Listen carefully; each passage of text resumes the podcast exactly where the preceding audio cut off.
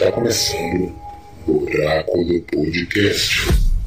Olá, o Oráculo Podcast está no ar. Eu sou o Carlos Daniel, a voz do Oráculo, e não importa o tempo que eu vivo, eu quero desperdiçar a minha mente criativa com coisas convenientes. Bom dia, boa tarde, boa noite. Eu sou o Igor e hoje vamos falar só apenas de Malcolm X, Cidadão Kane e o Borá. Olá, meu nome é Samara Ferreira. Olá a todos, aqui é o Profeta do Oráculo, mais uma vez com vocês. E o que um roteirista diz? Conte a história que você conhece. Agora começamos o Oráculo Podcast. Meg, it's Orson Welles. Of course it is. I think it's time we talk. What is it the writer says? Tell the story you know. Hello, everyone. Make yourself to home, Mr. Mankiewicz, or shall I call you Herman? Please call me Mank. Mank. Mank. Mank. Mank. This is Herman Mankiewicz, but we're to call him Mank. Mankiewicz. Herman Mankiewicz, New York playwright and drama critic, turned humble screenwriter, Mr. Hearst. This is a business where the buyer gets nothing for his money but a memory. What he bought still belongs to the man who sold it. That's the O Oráculo Podcast hoje vai falar sobre três filmes super interessantes. E que realmente, é como o Igor já falou na abertura, vamos falar sobre peixe grande, né? Filmes que têm um fundo histórico muito interessante e im- impactante para a, a indústria do cinema, como é o caso de Mank, que é o primeiro filme da Netflix, e também o segundo filme que vamos falar, Os Sete de Chicago, que também é da Netflix. E por último, vamos conversar sobre Uma Noite em Miami, filme da Amazon Prime. Todos estão na plataforma de streaming. Foi lançado ano passado e foram aí tipo cotados para, para esse período de premiações.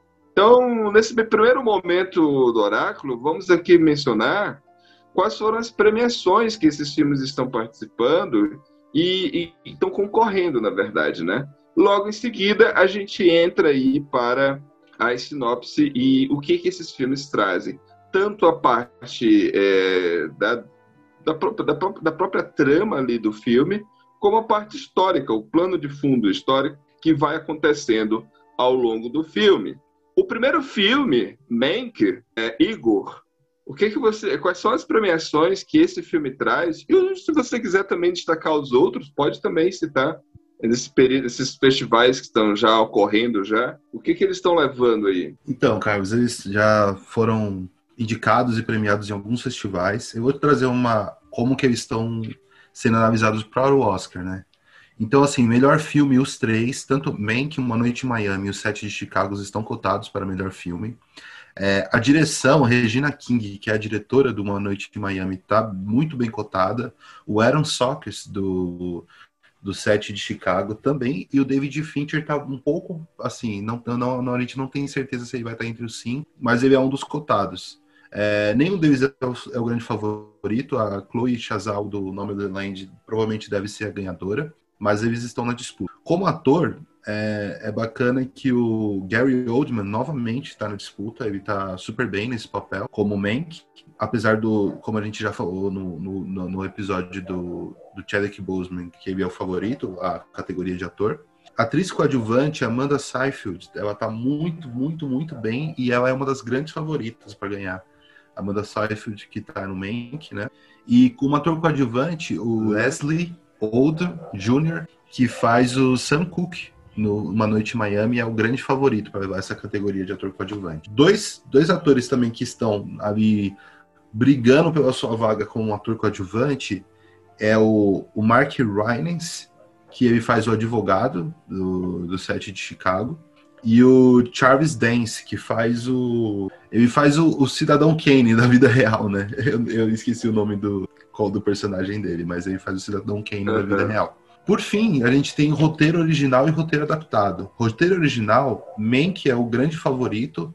Ele é escrito pelo Jack Fincher, né, o pai do David, do David Fincher, e ele é o grande favorito. Mas o Sete de Chicago e o também está disputando. O Aaron ele é o, o, o roteirista. E em roteiro adaptado a gente tem Uma Noite em Miami, do Camp Power. Mas ele não é o favorito também. Ele vai provavelmente deve ir para Nomadland ou A Voz Suprema do Blues. É bastante coisa, então dá para ver que os três filmes foram muito bem aceitos pela crítica, né? Então, provavelmente um dos três aí vão ter muitas premiações. Ou os três. Entendi. Essa premiação pro Sam Cooke, o ator que faz ele, né? Eu achei muito, muito interessante, mas para ator coadjuvante, né? Eu ainda fico com o Leroy Lindo lá do Destacamento Blonde. ele, é, então, que o Leroy Lindo ele tá como ator, como ator, né? Ele tá, vai disputar como categoria de ator. Ah, ele tá como Aí, ator, então. Sim, ele tá como ator. Ele não vai estar ah, como coadjuvante. Foda, não. então, foda, foda, foda. Porque Na verdade, o, esse o Leslie... ele demora a entregar para mim no, no é, filme. Então, vou até te falar aqui, ó. Ele, ele vai disputar com Sasha, com Sasha Baron Cohen, do próprio set de Chicago, o Bill Murray, do On The Rock, o Daniel Kaluuya, do Judas e o Black Messiahs, e o Paul Racing, do, do Som do Silêncio. O Som do Silêncio. Então, ah, então acho que o, o surdo lá do Som do Silêncio leva. Enfim, é, o Leslie é o favorito. É que mas... eu gosto de fazer apostas. A gente vai fazer um episódio depois sobre apostas. Agora vamos entrar no filme, então. Samara, minha querida, qual é a sinopse desse primeiro filme que nós vamos falar, o Mank?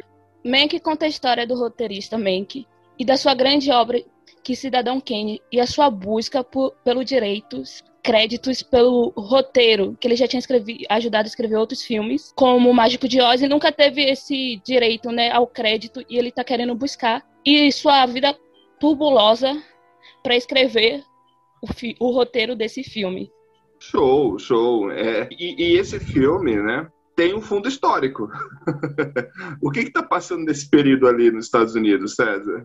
E não só nos Estados Unidos, né? Esse filme ele tem um fundo histórico muito amplo. Ele discute vários assuntos e não necessariamente é perceptível essa, esse fundo histórico. Mas vamos lá. Apesar dele trabalhar dentro da década de 30, ele vai lá de 30 a 41, ele coloca um fato histórico extremamente importante da civilização capitalista, que é a crise de 29.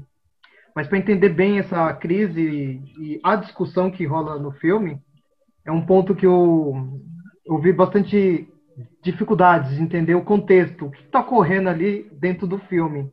Porque começa a surgir vários assuntos e parece um filme jogado, assim, e muita gente não gostou por causa disso.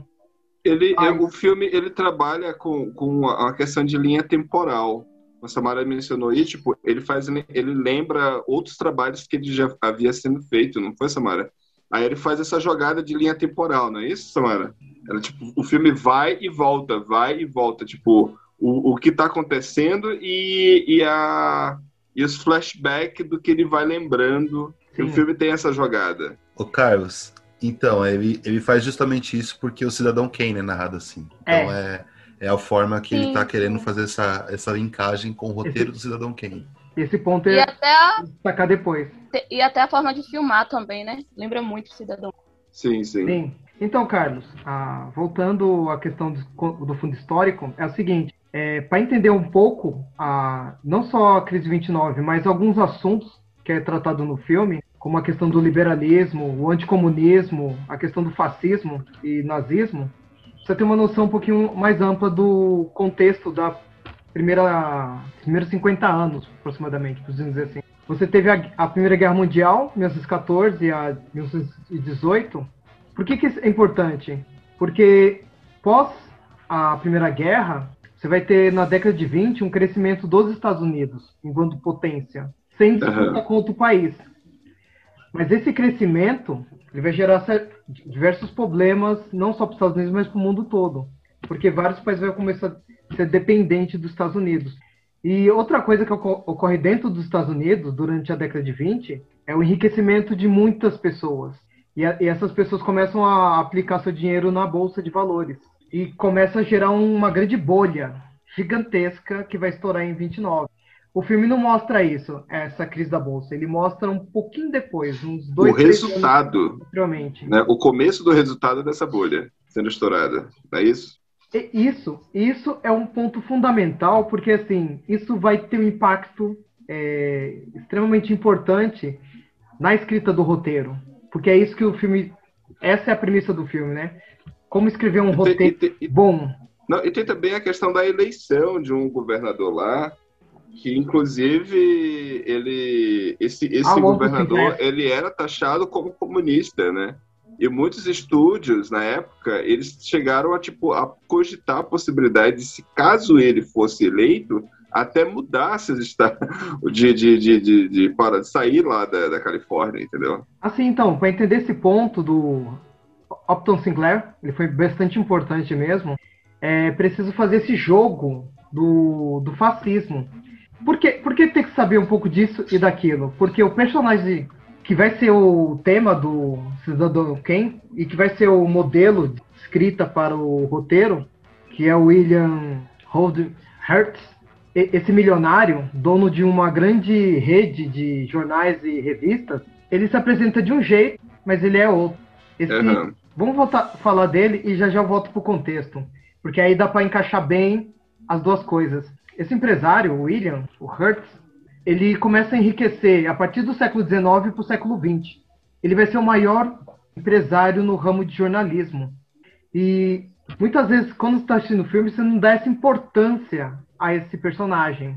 E por que, que ele é importante? Que ele vai criar uma coisa que é a imprensa marrom, ele vai criar um métodos de desenvolver a indústria do jornalismo, e ele que vai criar o- a indústria de entretenimento ligada ao jornalismo e revista. Ele vai disputar com Joseph Pulitzer uma guerra de negócios. Por quê? Ele quer dominar totalmente a influência dentro do jornalismo e assim influenciar governos, pessoas e tudo mais. Por que, que isso é importante? Porque isso aí vai de contra a ideia de liberalismo e uma democracia. Isso fica claro em alguns pontos do filme, como ele, que se apresenta como uma pessoa é, democrata, na verdade ele é um conservador nacionalista e um fervoroso anticomunista. E o filme dá uns pontos sobre isso, porque o, o Monkey, ele não é bem socialismo e comunista, ele é um pouco adepto às ideias de esquerda, mas ele não chega a ser um, dizer, é um cara de esquerda, é um comunista. Mas para a Não, concepção de um para o padrão americano, ele é considerado, né? ele vira um comunista. Por que, que isso é importante? Você Americano, não, falar, norte-americano, né?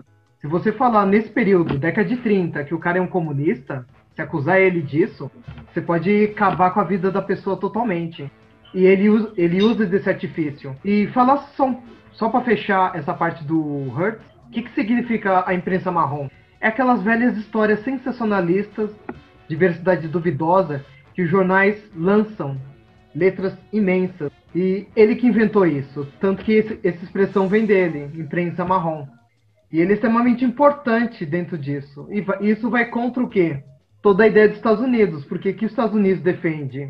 Ele vende a questão dos valores, tanto liberais como democratas. Pensando na década de 30, que que te- o que, que vai ocorrer nessa década? Que vai ser mais, é, podemos dizer assim, enfático. O colapso dessa civilização liberal democrata. E assim, e, e como que a gente vê isso? Tem uma cena muito boa que ele pergunta com um outro personagem, agora esqueci o nome dele específico, como foi a, vi- a viagem dele em Berlim. E ele fala lá que Hitler está no poder, e a, a esposa dele fala que ficou assustada, com medo daqueles fascistas gritando. E aí o Monkey fala, estão queimando livros, e até fala do campo de concentração. Aliás, falar de campo de concentração no período que ele falou é totalmente irreal. Naque- Nesse período as pessoas não sabem, não existem a ideia de campos de concentração e essa matança de judeus que ocorreu na Alemanha. Então, nesse ponto, o filme é incrível, porque assim, o Monkey ele é extremamente situado mundialmente, ele não está preso ali só na, só na discussão ideológica dos Estados Unidos, né? Ele tem uma concepção de mundo muito mais ampla. E assim, por isso que ele dá conta de fazer o, o roteiro do Cidadão Kane. Quer dizer, quando ele faz, fa- fala isso que você falou, Carlos, os flashbacks, a memória dele vai retornando. do que ele vai lembrando. Isso é extremamente importante para entender os conflitos dentro do filme. E é legal porque esse período onde passa o filme, você vai, ter, você vai ter o quê? O liberalismo sendo totalmente destruído e tá tendo uma ascensão gigante do, do fascismo, da direita em todo o mundo. Tanto que no período quando, quando o filme é lançado em 41, Cidadão Kane, você tem aproximadamente apenas 12 países que são liberais e democratas. E eles estão situados tanto na Europa e Estados Unidos e Canadá, mais ou menos. São poucos países no mundo, na década de 40, de 40 que são liberais. Então, por isso que, nesse período, parece que o liberalismo e a democracia vai desaparecer. Entendi. Isso no roteiro do filme. Isso, ele vai mostrando todos esses pontos. Ele é incrível, assim, a forma que ele, ele vai escrevendo o roteiro, vai pensando nesse personagem que representa os Estados Unidos, o cidadão Ken. Ele é um representante de uma grande burguesia, né? Ao mesmo tempo, ele fez uma coisa extremamente original. Escrever sobre é, um romance, ou pensando, escrever sobre empresários, jornalistas, isso isso já foi feito. Mas fazer crítica a um grande magnata, dono de um grande conglomerado, isso nunca foi feito nos Estados Unidos naquele período. Então, o Monkey ele fez uma coisa genial que leva tempo para entender todo esse processo. Por isso você precisa conhecer várias coisas dentro do filme. Tem que conhecer bem o contexto histórico, senão você acaba deixando o filme passar como um filminho menor, pequeno, Ok. ou chato, né? Como muita gente ca- acabou qualificando o filme. Então, Samara, o que, que você achou aí do, do Mank? Você gostou? Você não gostou? Quais são as suas impressões do filme? Eu achei um. Eu gostei e não gostei, né? Tem certas coisas que eu gostei. Eu acho que descobri o que estava por trás sobre um dos maiores filmes do cinema, o Cidadão Kane. Acho que por isso que eu fui assistir essa ideia de ir assistir o filme foi por causa disso. O que o ponto para mim que foi que eu não gostei foi que eu acho que ele é um pouco lento. Eu acho que muita gente não gostou muito porque acha um pouco lento esse filme. E o filme é muito mais falar sobre o cinema, que, para quem gosta, eu acho que esse filme foi feito para quem gosta de cinema, conhecer um pouco mais sobre a história do filme, sobre o, o cinema naquela época, sobre a história em, em si. Por isso que muita gente eu vi que não não se sentiu atraída pelo filme. Acho que tem muitos pontos sobre o cinema que é muito bom para quem quer conhecer mais sobre o cinema descobrir como tá- o- aquele tempo, o período, a mudança que estava pro cinema, ainda era mudo, estava passando pro cinema agora, estava tudo novo. Eu acho ótimo para quem gosta, querer descobrir. Eu acho isso ótimo no filme, ponto positivo. Acho que o roteiro não me atraiu muito, não é muito o tipo de filme que eu gosto. Eu acho que a fotografia também é maravilhosa. Eu amo um filme em preto e branco por isso. A fotografia sempre é muito linda. É, Acho é é lindo outro ponto mesmo, bonito. positivo. É, Isso é o foi- mesmo diretor de fotografia que fez o, aquela série Mad Hunter. É o mesmo diretor de fotografia. Ah. Não sei se você já assistiu, Samara. Você assistiu essa série? Me lembro de Mad Hunter. Ai, é, ele tem esse lance mais escuro, né? Mad Hunter é bem escura, a fotografia de Mad Hunter, que eu acho linda também, com os tons mais neutros. Igor, o que, que você achou do filme, Igor? Então, eu acho que esse filme eu, eu, eu gosto de, gostaria de fazer um paralelo com outro filme. O pessoal vai achar que a gente só fala de Tarantino, mas assim, esse filme é muito parecido com a, a ideia do Tarantino do Era uma vez em Hollywood. Porque ele tá querendo retratar uma época. Então esse filme tá querendo na- tra- tratar a era de ouro de Hollywood, né? Os, os anos dourados da, da, de Hollywood. E ele parte de uma ideia, assim como o Tarantino partiu daquela ideia, tipo, nossa, o Tarantino vai falar sobre a família Manson, ele fala, nossa, ele vai falar sobre o roteirista, que tem toda uma polêmica por trás do filme, né, que, que seria que o Mank, na verdade, é o grande gênio por trás do filme Cidadão Kane. Tem toda uma polêmica dessa que perdura aí muito tempo na história do cinema. Mas entrando diretamente no filme, é, é inegável que é um trabalho super pretencioso do David Fincher. Assim, é, é uma pretensão no nível bem alto. É, ele não só quer falar sobre Cidadão Kane, que já é, para muitos é o melhor filme da história. Ele quer falar sobre a época de ouro do cinema. Ele quer falar sobre, sobre questões políticas. Ele quer falar sobre questões econômicas. Ele quer tratar inúmeros assuntos. Fazer um link com o que estava acontecendo nos Estados Unidos. Era ano de eleição, né? Então ele tem, quer fazer esse link com a situação do Donald Trump.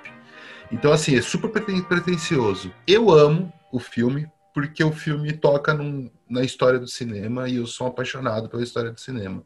Eu achei linda a forma como que ele filma, a forma como que ele remete ao Cidadão Kane, a todo momento, pela forma de filmar, pela forma da, dos cortes temporais. Isso tudo me deixou muito fascinado. Eu gosto da forma com que ele narra esse, ele mostra esse cenário, eu me senti realmente no, no, no, na Hollywood dos anos 20, 30, nesses filmes, é, mostrar esses bastidores, e eu acho que ele é, ele é competente na parte política. É, eu acho que era muita pretensão, não sei se o David Fincher tinha qualidade suficiente para abraçar tantas ideias, acho que isso é uma das maiores críticas, mas pra, na minha opinião funcionou. Eu acho que ele conseguiu entregar algo muito bonito e também uma coisa muito pessoal. É, como eu disse, o roteiro é do pai dele. Ele fez, ele usou, esse era para ser o primeiro filme da história do David Fincher. É, ele e o pai dele começaram a ver filmes juntos. O Cidadão Kane era o filme favorito dos dois. E o pai dele morreu, o pai dele trabalhava como jornalista cinematográfico, o pai dele morreu e o roteiro ficou. Então é um, é um projeto muito pessoal pro David Fincher, assim, é uma coisa que ele fez questão, com certeza ele mexeu muito no roteiro do pai dele, mas ele fez questão de deixar só no nome do pai dele. Então, assim, é um filme que, eu, que me apaixonou. Eu tô, me apaixonei pelo filme, e quando tipo, a gente se apaixona, qualquer argumento técnico acaba ficando de segundo plano. Mas sim, eu sim. entendo, eu entendo as críticas, tem uma crítica de ritmo que é realmente muito muito real mesmo. Me transportou para uma dormi, época que eu cara. gosto. Eu é, dormi. Muita gente dormiu, viu em parcelas, porque tá na Netflix. Eu dormi. Toda vez eu dormi. É as quatro vezes que eu tentei ver, eu dormi as quatro vezes. e é curioso, né? Porque o David Fincher, cara, um diretor que a gente. Aqueles filmes que a gente começa a ver e vai numa porrada só. E nesse filme não foi muito assim, né? Mas. É, eu entendi o que ele quis fazer. Realmente ele queria falar com um público muito específico e quando você quer falar com um grupo muito específico, é, é, às vezes você não é compreendido também, né? César, o que, tu achou do filme, César? Um dos pontos que eu gostei do filme, a ideia que de você. É, como que escreve um roteiro, né? Como fazer as, as pessoas ir ao cinema. São duas ideias que ele coloca logo no começo do filme e vai seguindo todo um processo de confecção, né? De como faz um roteiro. E é bem interessante porque, assim, a, partir de uns flashback é como se ele tivesse registrado a conversa com as pessoas e depois transcrito no, no roteiro. Eu achei isso incrível, assim, a, a, parte do roteiro me tocou no filme. O, outro ponto que eu achei legal do filme, a parte do dessa parte que você tinha acabado de citar do Optus Sinclair, a questão do, do socialismo, que na verdade ele é um reformador social, né? Não, não, mas a, a imprensa mas... o taxava de comunista. Isso, a imprensa taxava. E é bem interessante esse ponto, porque dá a ideia de não, não, não liberdade de expressão, né? Liberdade uhum. tem limites. limites ideológicos. E o filme mostra um pouco disso perfeitamente. E essa ideia de liberdade vai ter mais na frente num outro filme que a gente vai citar aí, que eu achei genial pelo um dos personagens. Mais na frente a gente vai citar isso aí. Essa questão de liberdade. E também gostei do filme preto e branco. Assim, a granulação dele parecida com Cidadão Kane, né? Caprichou muito nessa parte, ficou incrível. E eu gostei da Amanda Sessfield, né? Ela tá muito muito diferente dos papéis que eu lembro dela. Das comédias românticas, né, que ela normalmente trabalha. Ela, ela realçou, né, o papel do Monkey quando ela aparece, assim, o diálogo entre os dois funciona muito bem. E mostra um pouquinho dali do início de uma estruturação de um feminismo, né? Uma mulher mais autônoma. Foi essa parte que eu gostei, Carlos.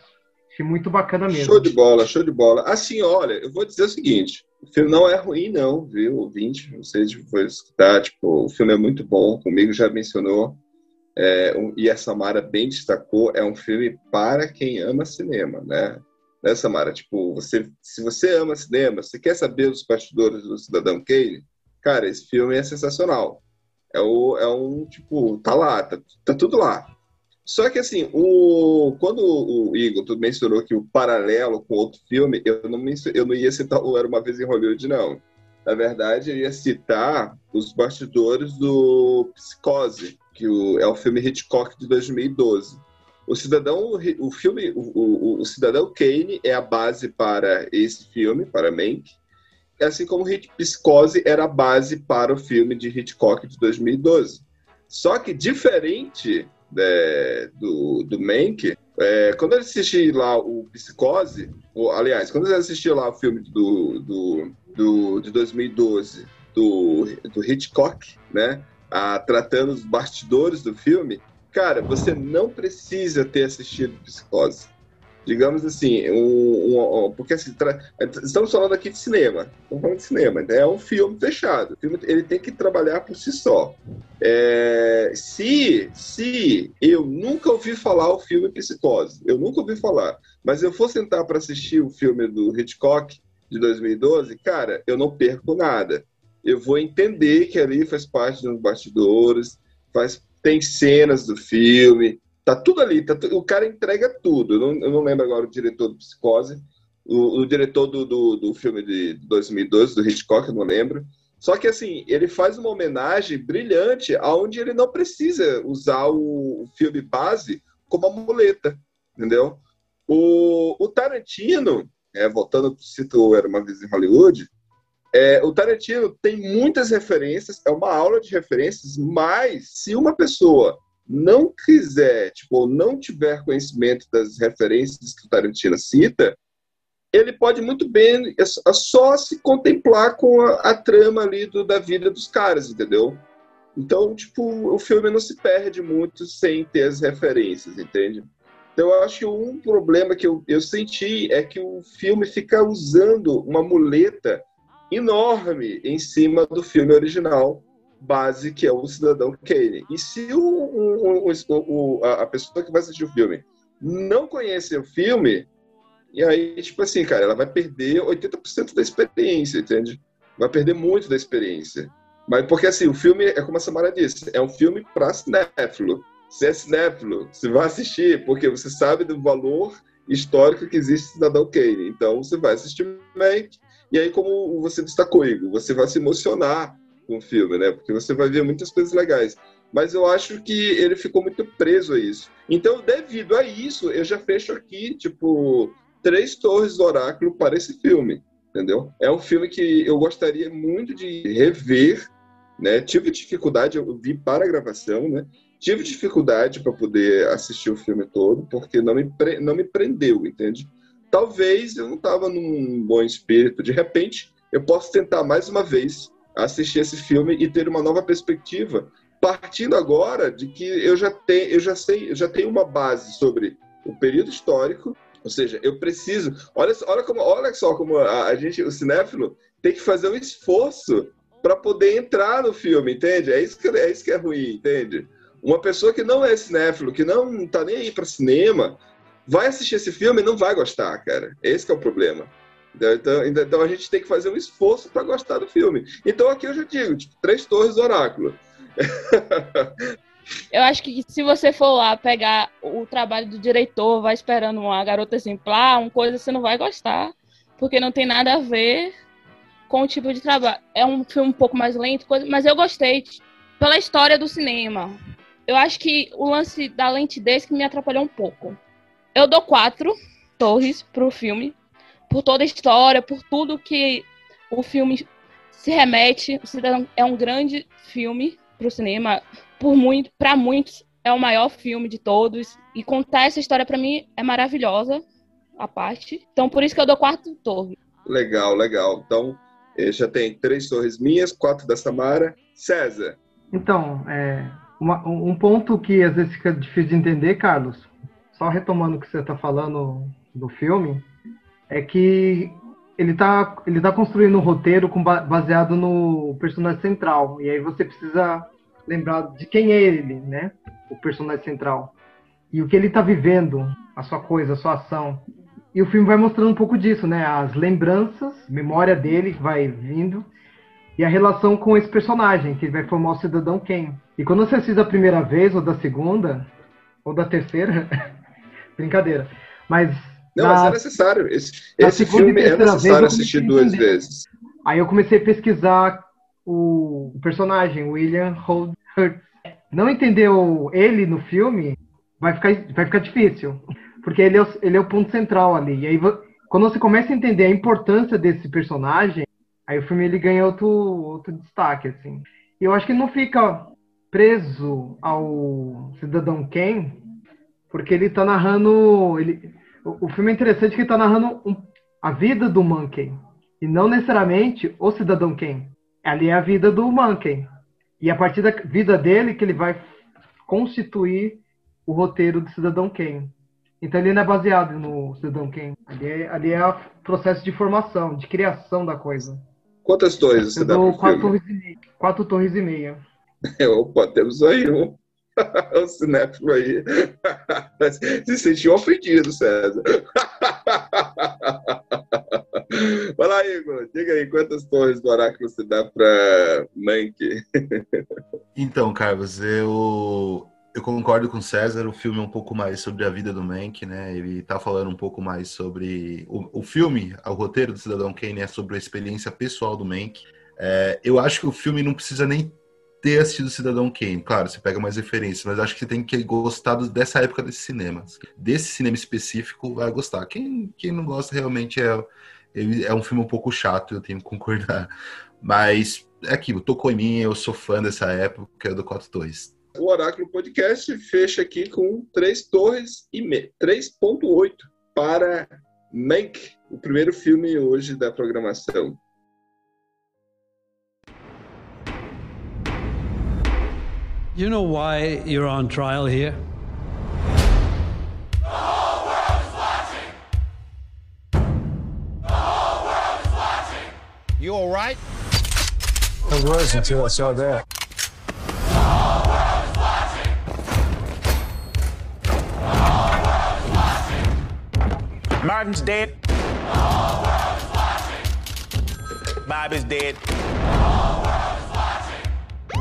Jesus is dead. Próximo filme agora, vamos falar de Os Sete de Chicago, filme da Netflix, né, que foi lançado aí no meio do ano passado. E, Samara, qual é a sinopse desse filme? A trama gira em torno do julgamento de sete líderes de movimentos sociais que foram presos e acusados pelo governo americano de conspirar e incitar a violência em 1969. Show, show. Essa é uma sinopse histórica e de fechadinha do filme, né? Cravado. Porque é um filme de julgamento, né? É um filme de julgamento que tipo, você vê ali todas as sessões, né? É, César, temos aí mais um filme com fundo histórico. Que momento é esse aí que tá acontecendo? Que, essa, essa muvuca aí dos sete de Chicago aí? Então, Carlos, a- o contexto do, desse filme está muito articulado com o próximo filme também, Uma Noite em Miami, que ambos são período da década de 60, né? A articulação dos dois tá ligado principalmente com a Guerra do Vietnã, com o movimento dos direitos civis, especificamente um pouquinho do, do choque com o presidente Lyndon Johnson, que ele entra pos- posterior a, ao Kennedy, ele substitui. Ah, o Lyndon Johnson é bem interessante porque assim, o Kennedy ele assume a guerra do Vietnã, que foi iniciada pelo Eisenhower, só que o Kennedy ele teve um problema no, dentro do governo dele, que teve um golpe no Vietnã do Sul, deporo, foi deposto o presidente e o Kennedy queria tirar as tropas lá da, do Vietnã. Como ele morreu em 63, a, o Lyndon Johnson assumiu o governo. Posteriormente, ele continua no. Ele vence a presidência, ele continua no governo. Só que ele vai intensificar extremamente a, a guerra do Vietnã. Quer dizer, ele está fazendo o contrário que o, o Kennedy queria. E é nesse ponto que, logo no começo do filme, passa um, um pequeno. breve aula de história dentro do filme e mostra os números, a quantidade de soldados que ele começa a recrutar, recrutamento obrigatório. E isso vai ser o mote, a premissa de, das da, da disputa, né? Da, do conflito com os condenados. E os condenados não escolhem qualquer dia para fazer isso. É dentro da Convenção Democrata. E a Convenção Democrata estava querendo. Alguns queriam continuar a guerra, outros não queriam. Tanto que a guerra só vai acabar muito tempo depois. Mas o é bem interessante o filme, que é. Aí, aí vai mais um, uma opinião do que o contexto histórico, né? Você tá tendo. O, o filme apoia, né, os, os manifestantes, né? Ele dá um entender disso. Isso é uma polêmica que eu vou falar mais pro final. Mas ele remete também à atualidade, né? Porque os Estados Unidos, nesse período, um pouquinho antes e um pouco depois, também estava tendo é, protestos dentro dos Estados Unidos. Então o filme casa um pouco com isso. E além disso, pensando no, no posterior filme, o, uma, uma noite uma noite em Miami, a questão dos movimentos civis, ele tem dois posicionamentos, né? É, são manifestações ou pacíficas ou com grande convulsão social. E o período que compreende esse movimento dos direitos civis é de 52 a 83. Os pontos mais importantes desse período são os movimentos negros, o Black Power e os Panteras Negras, em 55, você vai ter a Mãe dos Direitos Civis, que é a Rosa Peck. Você vai ter em 63 a Marcha para Washington, com Luther King. E você tem o Malcolm X, que eu vou falar um pouquinho depois. Mas ele vai ser extremamente importante para articular e dar identidade positiva aos negros. No filme, no caso o 7 de Chicago, a gente vai ter a questão do Pantera Negra. É dentro desse contexto que está ocorrendo o conflito. Igor, o que, que você achou do filme? Então, Carlos, é... eu acho que o filme é um filme de tribunal, né? É um gênero que eu gosto, filmes que são muito na corte, né? E só que eu acho que esse tipo de filme ele tem que ser muito bom em argumentos. Eu acho que os argumentos uhum, têm que ser uhum. muito fortes. Uhum, é, é, eu e eu acho que, assim, cara, o, o Aaron Sox, ele é um roteirista, né? O diretor, ele é o segundo filme dele, ele ele dirigiu a grande jogada em 2017, mas assim, só falando por cima, assim, ele é roteirista do, do Homem que Mudou o Jogo, do, do filme do Steve Jobs, ele é roteirista do Rede Social, que ele ganhou o Oscar. Então é um roteirista, assim, renomado. Mas como diretor ele tá começando há pouco tempo. E eu acho, cara, que o filme é extremamente maniqueísta. Eu acho que o tribunal ali ele quer mostrar um, um, um ambiente super exagerado, com um juiz super super bandido. É, eu acho os, os, personagens assim muito fracos, muito mal desenvolvidos. É, a gente dá algumas risadas com, com os dois hips lá, com o Sacha Baron Cohen e com o amigo dele, mas assim, nada além disso. O, o personagem do que faz o congressista americano, que ele, ele, é o, ele é o cara que faz Animais Fantásticos, o ator, eu esqueci o nome dele, não, não lembro o nome.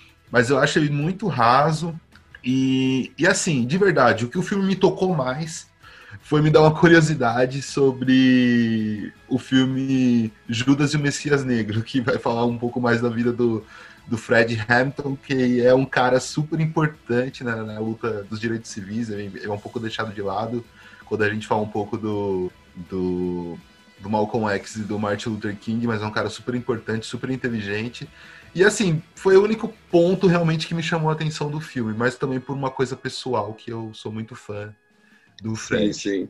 E você, Samara, o que, que, você achou? Dos três filmes, esse foi o que eu menos gostei em relação aos outros dois. Eu gosto também de filmes de, de tribunais. Eu gostei da, do que faz o líder do movimento negro lá. Sim. Do ator que faz ele, eu gostei da interpretação dele.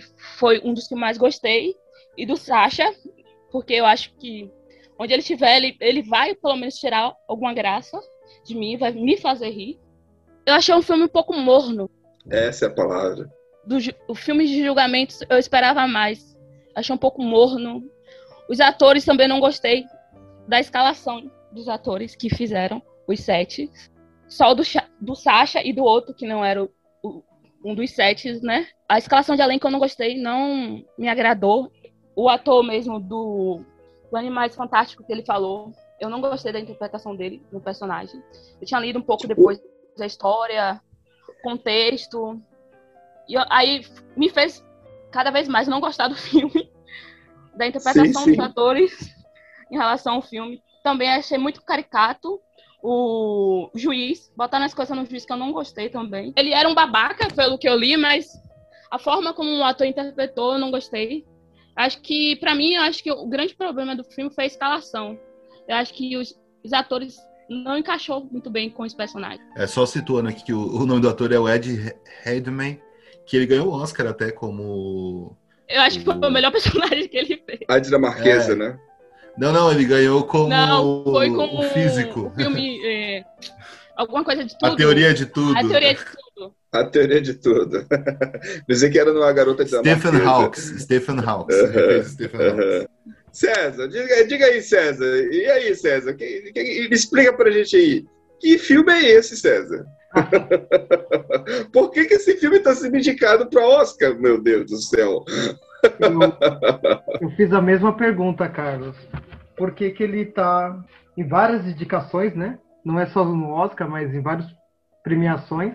Aí algumas ideias veio na cabeça. Uma que é uma autocrítica, né?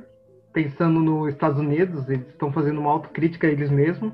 Em certa parte funcionou. Daí o, a questão da questão de ser caricato, porque assim tem, tem, uma, tem uma controvérsia nesse julgamento que ele mostra isso alguns pontos no filme, que o julgamento foi comprado.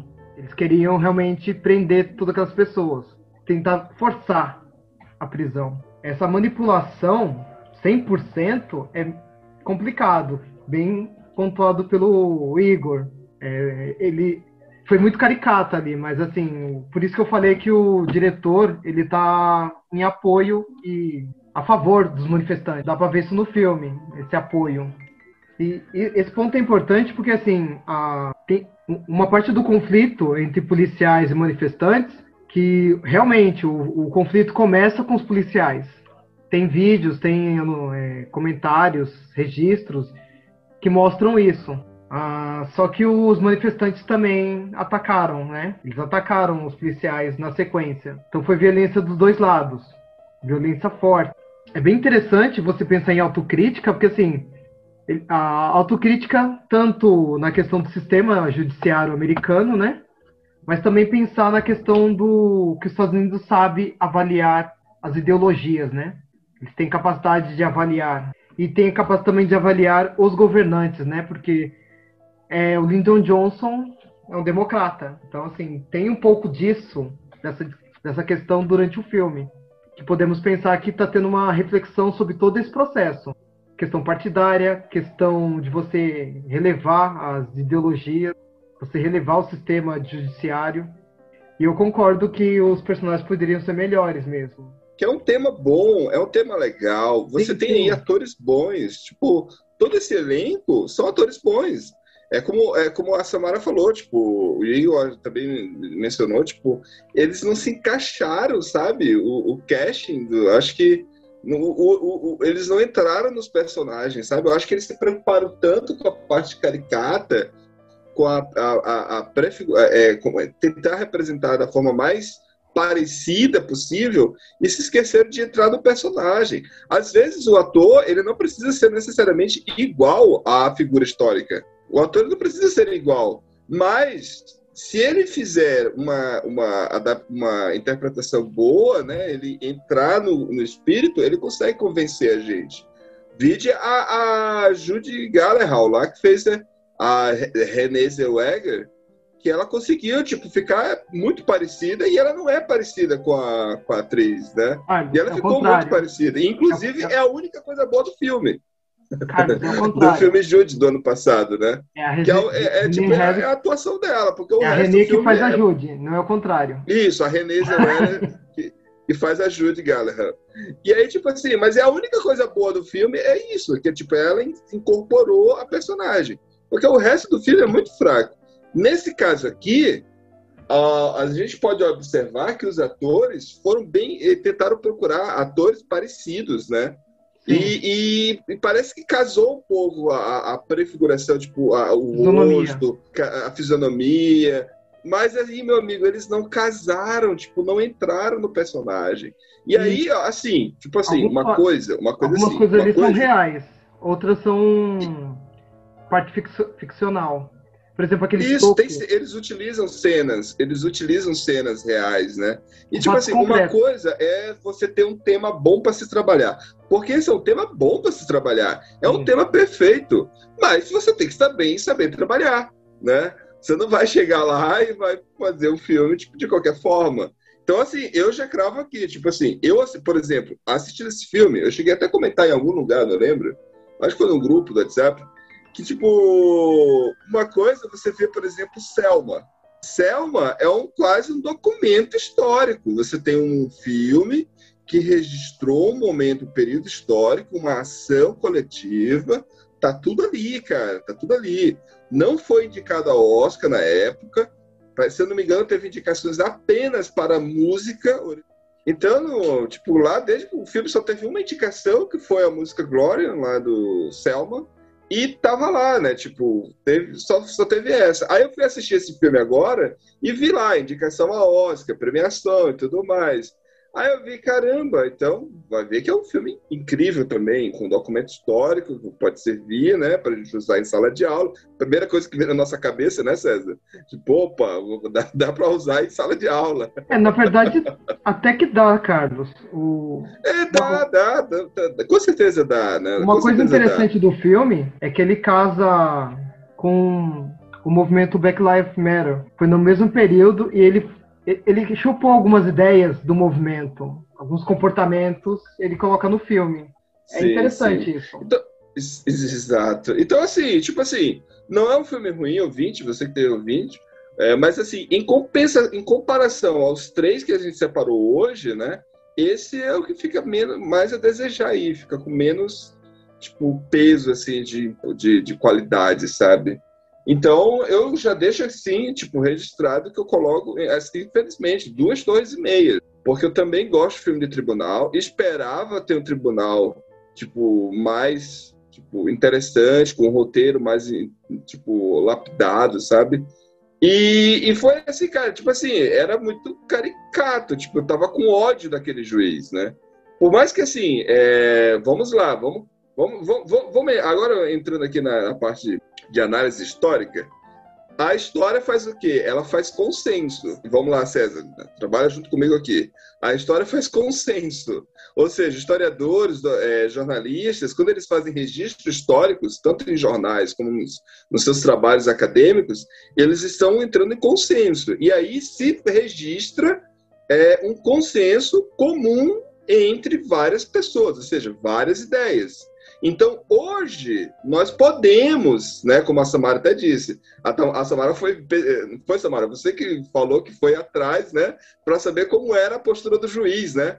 Eu tinha pesquisado e, e isso aconteceu mesmo. As sentenças que ele deu por desacato tinha acontecido, eu pesquisei, tinha várias e para vários, e por coisa boba também. Então, percebe-se que ele era assim. Mas pela forma como tinha o ator atuou, eu não gostei. Exato, exatamente, Samara. É porque esse é o ponto. Então, o que, que acontece? Devido a muitos registros históricos, registros jornalísticos e documentos oficiais do sistema jurídico lá de, de Chicago, né? Então, estava tudo registrado.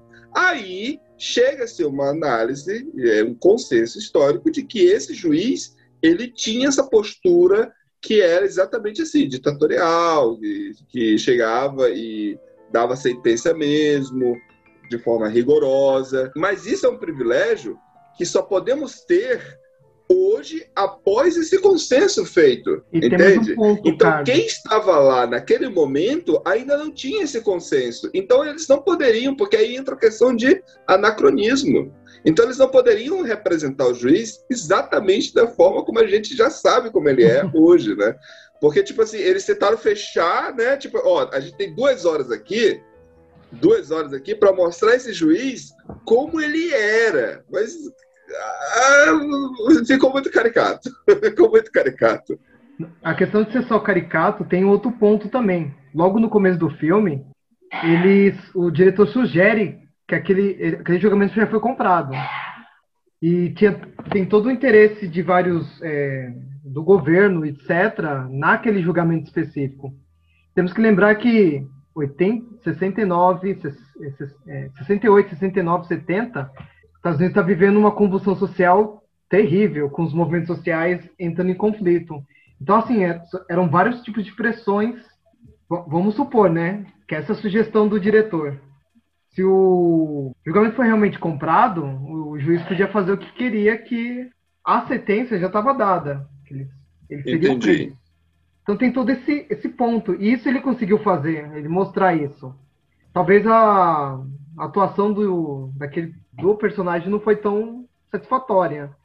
Mas assim, o objetivo, ele conseguiu fazer isso. A minha nota vai ficar com 3. Sendo condescendente. Samara, quantas notas, quantas torres do oráculo você dá para o set de Chicago? Duas e meia. Igor. Então, eu, eu só queria salientar um ponto é, que o César falou sobre a ponte que esse filme faz com Black Lives Matter, que esse filme só tem branco. ele mostra como o sistema salvou os brancos e puniu os negros. Ele cita um dos maiores líderes históricos da humanidade, que é o Fred Hampton, e eles dão pouquíssima cena para ele. E eu acho que dar um prêmio para esse filme, dado o que passou em 2020 e os filmes que estão concorrendo hoje, cara, vai ser tipo um Green Book para mim, assim, em termos de decepção. E. Ah, mas cara, eu dou, mas assim, eu dou, mesmo, eu dou duas torres. Green Book tendo toda a polêmica, tendo toda a polêmica que realmente é um filme de brancos falando de racismo, mas ainda tinha mais qualidades, cara. é, eu vejo, eu sou um crítico fervoroso de Green Book, né, mas que eu acho uhum. que tem problemas ali até de Concordo, cara. racistas, sim, sim, né? Sim. Eu acho que tem problemas racistas ali, como tem, uma tem, predisposição ao negro ser certas coisas que eu sou contra. Mas assim, é, não entrando tanto nesse ponto, mas então, o filme eu acho que ele é problemático, tem problemas de roteiro, tem problemas de atuação. E eu acho que, como momento histórico, acho que nem foi um, um recorte tão inteligente do diretor. É, eu dou duas torres. Então, é, curiosamente, pela primeira vez aqui, a gente vai ter um filme aqui que não pode ficar em pé na torre, não. Quantas notas aí, o, aqui pela, pela galera do Oráculo, temos aí a de média? Então, o 3 do César salvou o filme e ficou com duas torres e meia. E ficou no Não salvou. Então... O filme caiu. A, a, Não, a, é metade. Filme, ele, ele cai do oráculo. Ele cai. Apesar de que 2,5 é a metade de 5, né? Mas é, a ideia é que tipo, tem que ter três torres para ficar firme. 2,5 cai, infelizmente.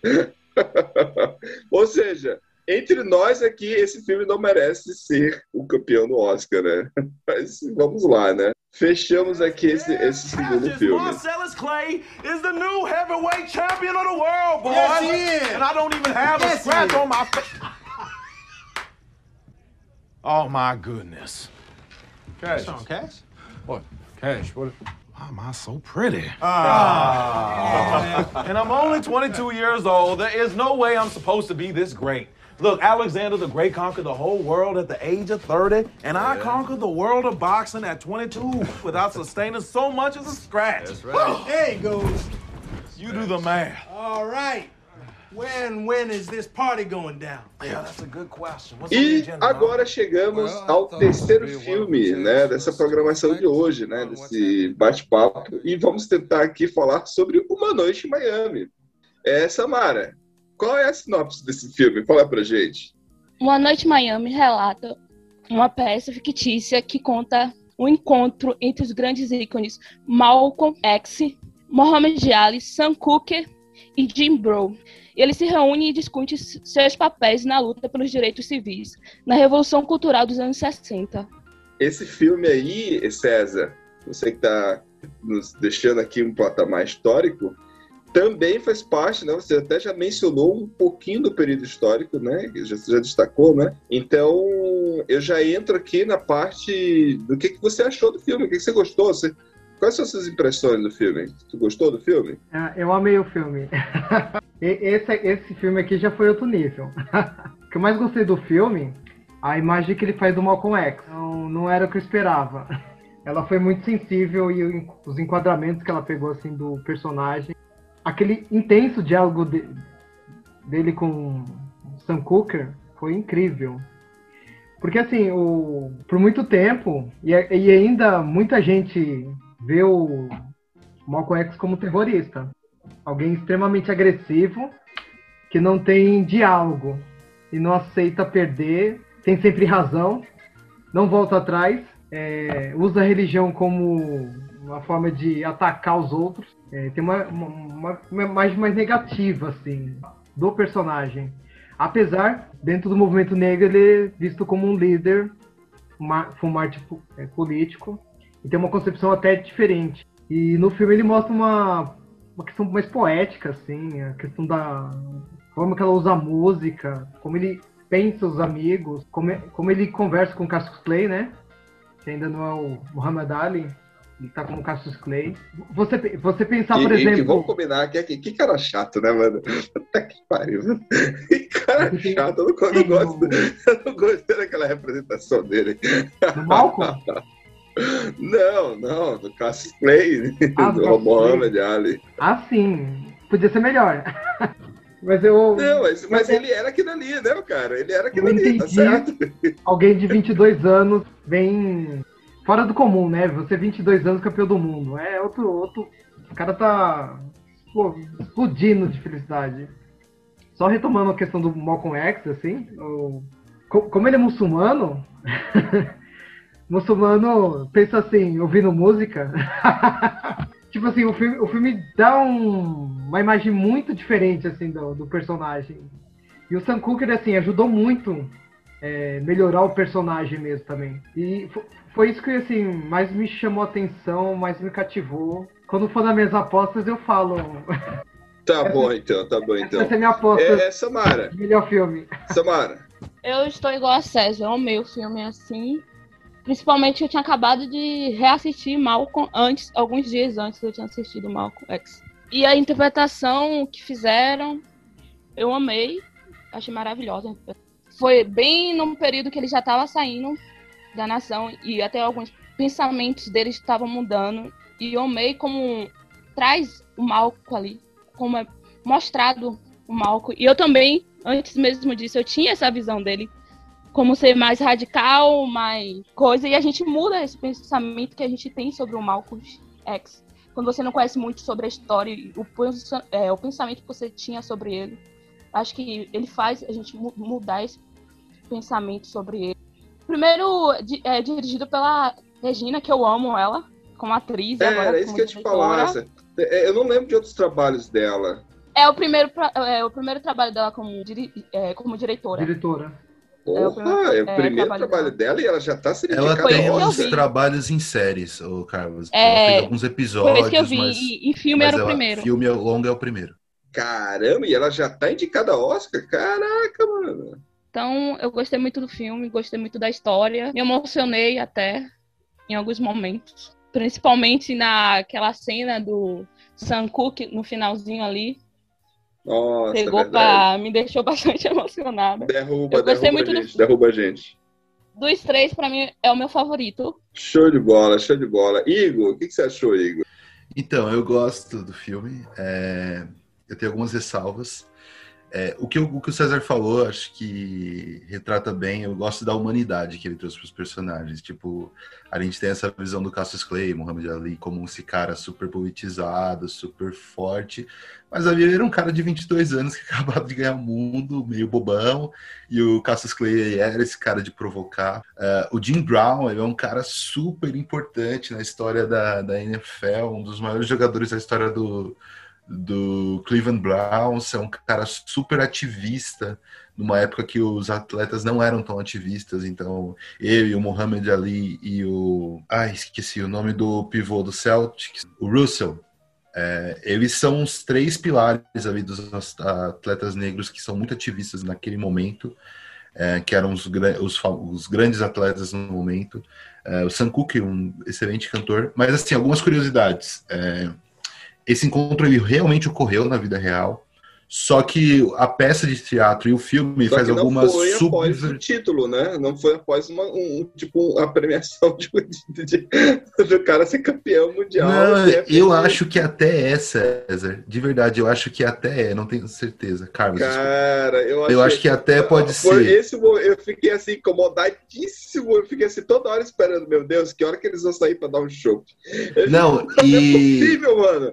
Eu tava incomodado, cara. Se eu fosse Mas sabe que eu- amigo, eu não ia querer ficar batendo papo, não, meu amigo.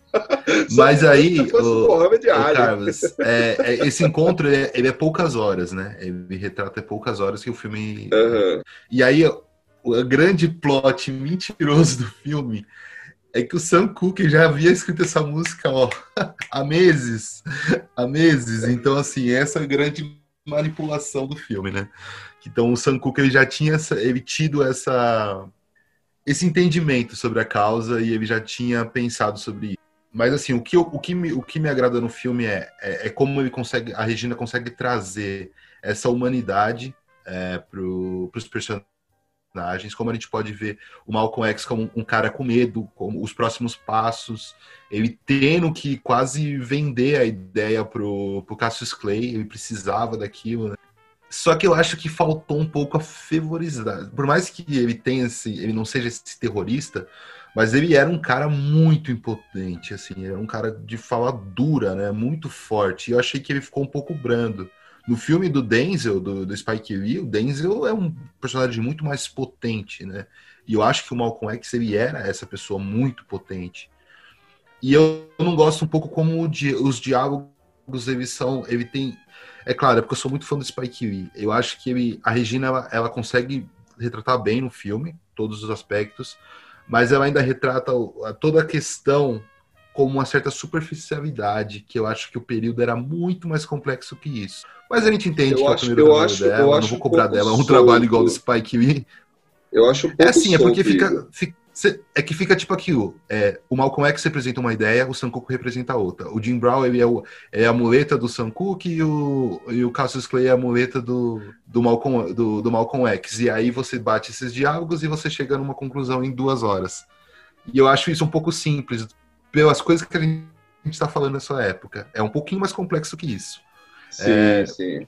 Mas assim, o filme no Inclusive, geral é muito bom. inclusive, essa é uma das falas do filme. O Sam Cooke fala, ó, nem tudo é tão preto no branco assim. É, é uma Exato. frase que ele usa no filme. Exato. Nem tudo é tão preto no branco assim. A gente tem que. Vamos, vamos ponderar aí com calma. Não é bem assim. É que às É vezes uma parece uma simplificação, né? Eu acho que é uma simplificação de ideias que, se você for olhar até. Se você pega os três grandes líderes da época, você pega os Panteras Negras, você pega o Malcolm X e o, e o Martin Luther King, nem eles concordavam entre eles sobre qual que era o direcionamento. Então, acho que é um pouco uma simplificação da Entendi. complexidade do tema. Mas o filme é muito bom, assim. Não vou, eu tô sendo um pouco exato. Eu, eu, ó, ouvintes, eu não vou dar spoiler, tá? Mas, tipo assim, tem uma frase, bem no comecinho do filme, que é com o Jimmy Brown lá. O Jimmy Brown lá. E aí, cara, tipo assim, é, aquilo dali, tá, beleza, eu sou negro. Eu identifico o racismo. Na mesma hora que eu olho, eu vou identificar o racismo. E eu achei muito assim, tipo assim, ó, eu tenho que mostrar que esse homem aqui é racista. Como que eu vou mostrar que ele é racista? Então eu vou jogar essa cena bem aqui, tipo, do nada. Logo no começo lá, quando o Jimmy Brown vai visitar aquele senhor lá, e aí é o avô dela lá, e aí ela chama ele para ajudar lá uma- a carregar uma coisa lá dentro. Então, ouvintes, preste atenção nesse detalhe do filme. Então, foi isso que aconteceu. Eu achei aquela frase muito superficial, sabe? Porque assim, antes daquela frase ali, já dava para ter identificado. O cara ficou batendo papo, ó, horas com o cara. Mas o cara não identificava que ele era, que ele, que ele era um puta de um racista, né? E porque ali ele deixou bem claro, não, olha, eu sou racista. Você não, entendeu? Você não vai fazer isso. Então eu achei esse- essa frase meio jogada. Mas, assim, não tira o brilhantismo do filme. O filme é maravilhoso, é lindo, lindo, realmente, é emocionante. Os diálogos, realmente, tipo, tem horas assim, que dá vontade de aplaudir, sabe? Tipo, porra. E, e- e- e tem uma fala também. O, cara, foi o personagem que eu mais gostei. Eu achei ele o mais sensato de todos.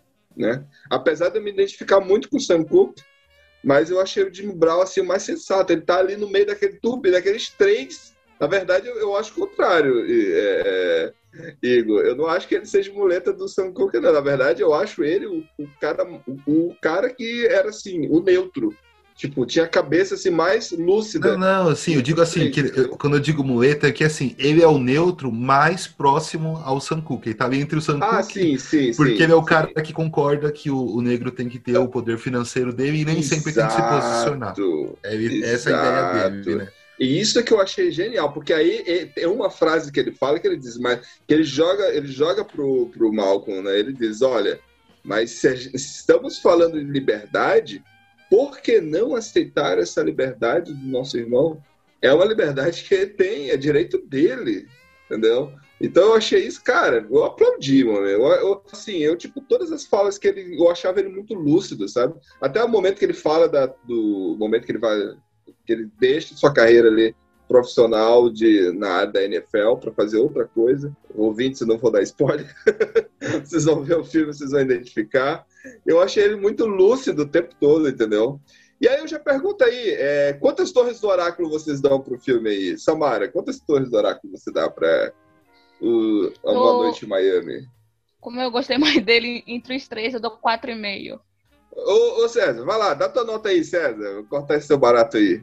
vai lá, quantas torres do oráculo você dá para Uma Noite em Miami? Vão ser quatro, quatro torres e meia.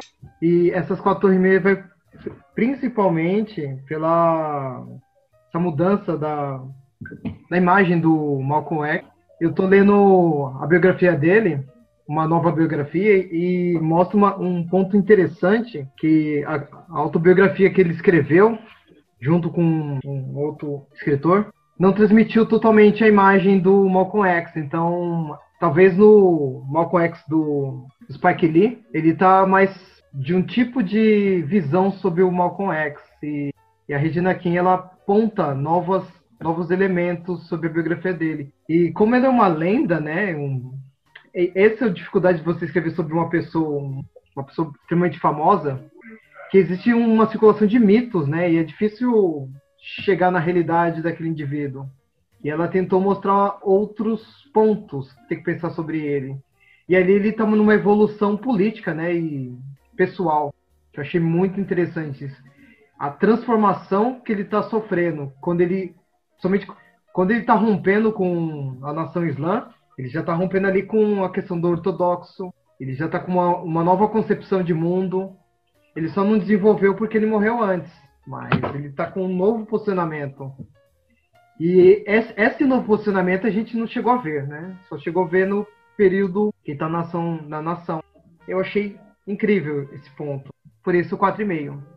Igor, quantas torres do oráculo você dá para Uma Noite Miami? É, como eu disse, eu acho que o filme tem alguns defeitos, é natural, ainda mais no diretor estreante, mas realmente ela traz uma carga humana muito forte. Acho que o Malcolm ali tendo que converter, a gente tem que entender, né, que ele era um, era um líder, um ativista e precisava de membros, né? Ele tem que lutar por isso, deixar a família em casa, trazer, os, trazer esses mitos, essas pessoas que estão num, quase no Olimpo, né, para seres humanos, né? Eu acho isso foi bem acertado, foi uma coisa que me tocou e me fez refletir bastante. Eu dou três torres. Três torres. Olha, eu, eu, eu, eu gostaria de fazer o seguinte: eu, eu acho que é a primeira vez que eu vou fazer isso, porque assim, eu entendo as premiações quando divide a direção, tipo, de direção e filme. E inclusive eu gostaria de fazer isso. Para o filme, eu dou. Uma- eu vou dar um tanto de torre, mas eu quero, antes disso, eu quero dar cinco torres garantido para essa diretora. Porque, primeiro, por ela estar entre os indicados ao Oscar, sendo seu primeiro trabalho, ela é foda. Então, ela é boa, ela é boa, entendeu? Então, é, eu, assim, eu gostaria de dar cinco torres para ela, mas vamos voltar pro jogo? Já que estamos analisando o filme. Então, eu, eu dou aí quatro torres e meias e tiro apenas meia torre por causa dos roteiros, do roteiro, as falas jogadas. Uma coisa é você ter um diálogo que flui, onde a história flui, onde a militância flui, onde tudo vai fluindo de uma forma natural. Como a gente já viu, o, a voz suprema do blues, a gente já comentou aqui no episódio passado do Stand Week. Então, tipo, você tem ali um, um, um discurso onde você consegue encaixar a militância, mas de uma forma natural. O próprio destacamento Blonde também faz isso, né? Você tem ali o discurso de militância, mas de uma forma natural. Aqui, não- é, o filme é muito bom, muito interessante, charmoso, lindo, legal mesmo, mas, né, eu, eu achei, assim, algumas frases jogadas. Eu, eu queria ter, ver a, a, tipo assim, uma fluidez natural, assim, do, do- da, como a cena que eu, como a cena que eu destaquei do, do- da fase do cara racista lá, tipo, do nada, entendeu? Tipo, foi um choque. É isso, peraí, mas como assim? Eu sei que foi um choque para mim como telespectador, como assistindo o filme. Mas, cara, eu sou negro, eu identifico o racismo, ó. Pelo cheiro, já consigo sentir o racismo. Então, o Jimmy Brown, ele poderia sentir o, a, o clima racista muito antes de ter uma frase jogada, entendeu? Tipo, então aquilo ali não me convenceu. Só isso. Não, para mim não funcionou, entendeu? Mas o filme é bom, né? não tira o brilhantismo do filme. Quatro torres e meia. não, eu acho que também por causa, eu acho que o roteirista também é novo, porque foi o mesmo que fez a peça. Acho que também ele não para trazer para o cinema. Entendi. Então deve ser isso, deve ser isso. Deve ser isso, tipo, mas, mas assim, é legal, o filme é show de bola, isso não tira o brilho do filme, não. Só esse, esse momento assim que eu putz, queria, tipo, nossa, será mesmo? Então temos aqui uma média de 4,10, é isso? 4,1. 4,1. Então, fechamos aqui esse terceiro filme e é um filme maravilhoso, Uma Noite Ô, em Samara, Miami. Só, só, fazendo, só fazendo um comentário aqui, Carlos, o, o roteirista também é, ele tá indicado ao, ao Oscar de roteiro também, o Camp Tá? Tá, Nossa, que legal, cara. Que ele legal. adaptou a sua própria peça, maravilhoso isso, né? E vamos torcer legal, aí, cara. Legal. Ser genial a Regina King ganhar uma mulher negra ganhando como melhor diretor. Nossa, cara, eu vou torcer muito. Vou torcer muito. Torcer muito ela e a Chloe Chazal são as minhas queridinhas. Vou torcer muito por ela e quero que ela ganhe, sinceramente. Tipo, Também. Assim, Dois, te, vai ser o segundo. O Ben não teve, ela vai ter.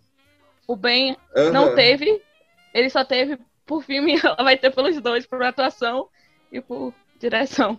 Bem lembrado. Show de bola, show de bola. Então, fechamos aqui as considerações desses três filmes no Oráculo Podcast de hoje. Indicações proféticas.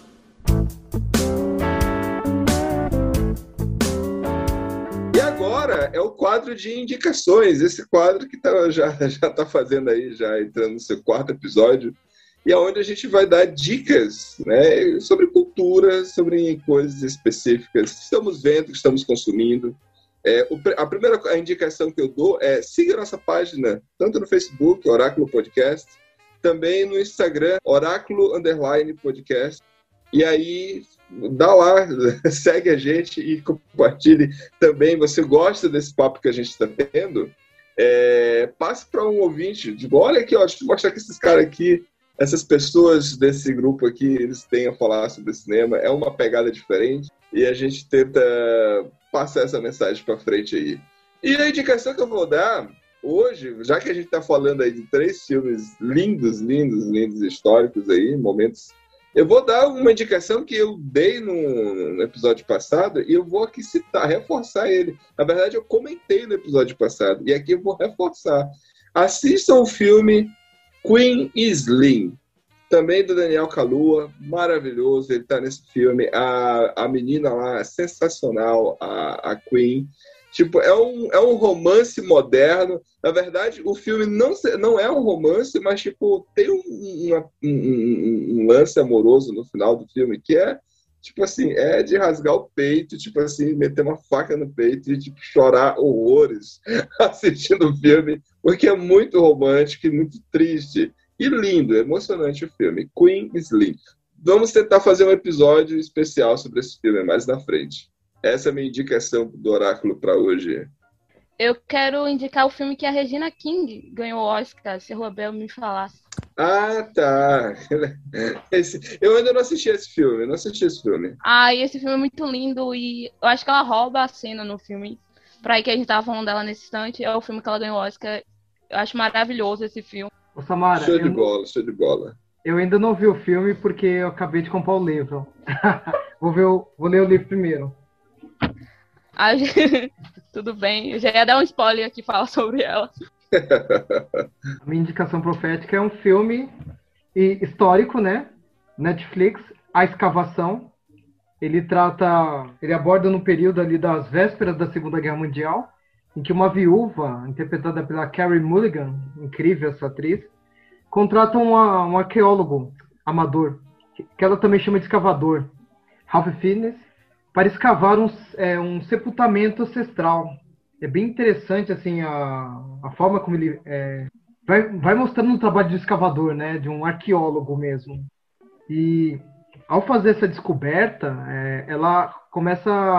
Conforme ele vai trabalhando, ecos do passado, tanto dela, dele, do, do país, das relações com, com as disciplinas, né? História, arqueologia, paleontologia, é, museologia, tudo vão ali se dialogando. E com isso, vai apontando um, futuro incerto para todos os personagens do filme, assim. Só que tem uns pontos que eu acho fantásticos assim, do filme, mas vai ficar como indicação. Quem, se você gostou da sinopse, assim, a ideia, assista Escavação, que é um filme incrível. E tem a Carrie Mulligan, que ela é 10. E, inclusive, tá concorrendo ao Oscar Bela Vingança. Só você um pouquinho guloso aqui, é, porque a gente falou de, é, de alguma, algumas temáticas negras, então eu vou indicar é, documentários que eu acho como são básicos e fundamentais para entender todo esse contexto e são fantásticos. Então vamos lá. É, eu não sou seu negro, é um documentário fantástico, assistam. É, a 13 terceira emenda, também fantástico, tem na Netflix, facinho de assistir, assistam. É, OJ Made in America, ganhador do Oscar, incrível, um documentário da minha vida, esse, documentário do O.J. Simpson. E o último é sobre Pantera Negra, também tem na Netflix, super fundamental. Assista esses quatro que você passa em qualquer prova sobre história negra. Show de bola. E é isso aí, meus queridos ouvintes. O Oráculo se despede, que é aí com a música maravilhosa de Sam Cooke, que com certeza derramou, fez a gente de cair cisco. Foi, Samara?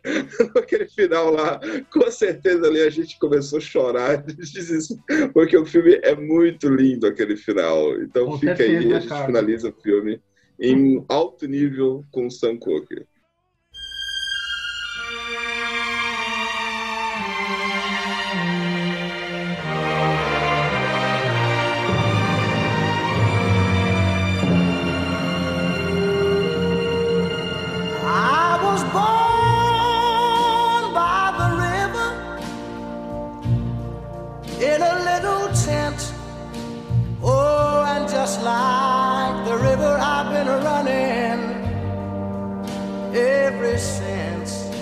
It's been a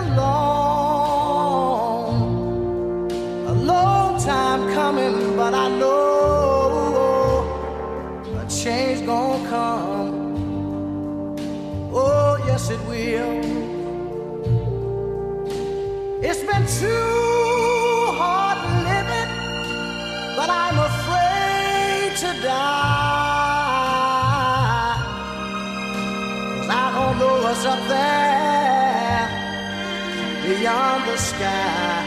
It's been a long, a long time coming, but I know a change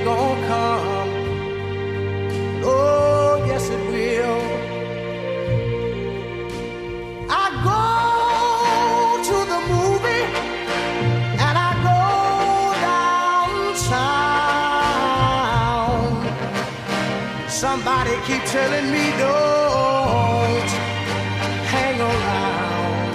It's been a long, a long time coming, but I know a change gonna come. Oh, yes, it will.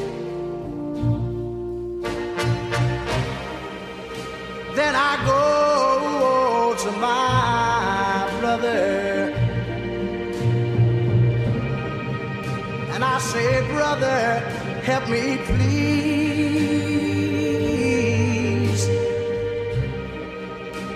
But he winds up